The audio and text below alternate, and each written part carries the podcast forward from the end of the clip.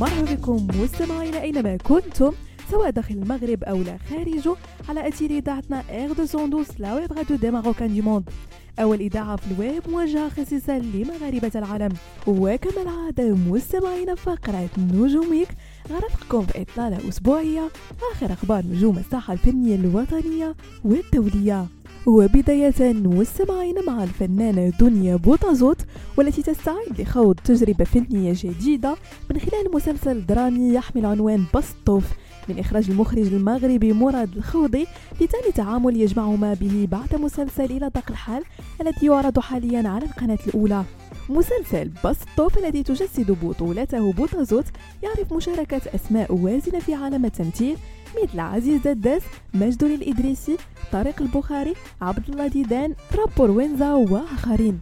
من الجدير بالذكر أن الممثلة دنيا بوطازوت قد عرفت عودة جديدة إلى خشبة المسرح بعد سنوات من الغياب حيث تستمر في جولتها المسرحية من خلال عرضها الكوميدي الجديد Les Instoppables بمشاركة الكوميدي أحمد الشرقي وننتقل مستمعينا للدورة الثالثة والعشرين للمهرجان الوطني للفيلم.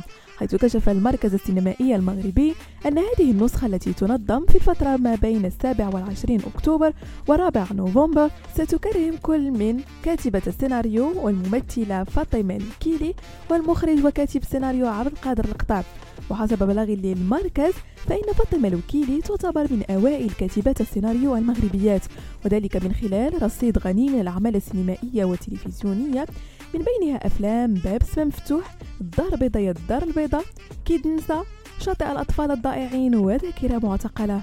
أما السيناريست والمخرج عبد القادر القطع فله عدة أفلام روائية طويلة مثل حب في الدار البيضاء الباب المسدود وجها لوجه ياسمين والرجال ونصف السماء. ونختم مستمعين فقرة نجومك بالممثلة العالمية تايلور سويفت والتي تصدر فيلمها الأخير تايلور سويفت The Eras Tour شباك التذاكر في أمريكا الشمالية للأسبوع الثاني على التوالي والذي صورت مشاهده خلال جولة موسيقية عالمية للنجمة. وحقق تايلور سويفت The Eras Tour عائدات قدرها 31 مليون دولار في دور السينما في الولايات المتحدة وكندا. بعدما كان قد حظي بنجاح كبير خلال عطلة نهاية الأسبوع الأولى له. متقدما بذلك على الفيلم الجديد للمخرج مارتن سكورسيزي Killers of the Flower Moon. بهذا مستمعينا نكون وصلنا لنهاية فقرة نجومك. نضرب لكم موعد la semaine prochaine كامل على تيليتاتكم R212 la web radio des marocains du monde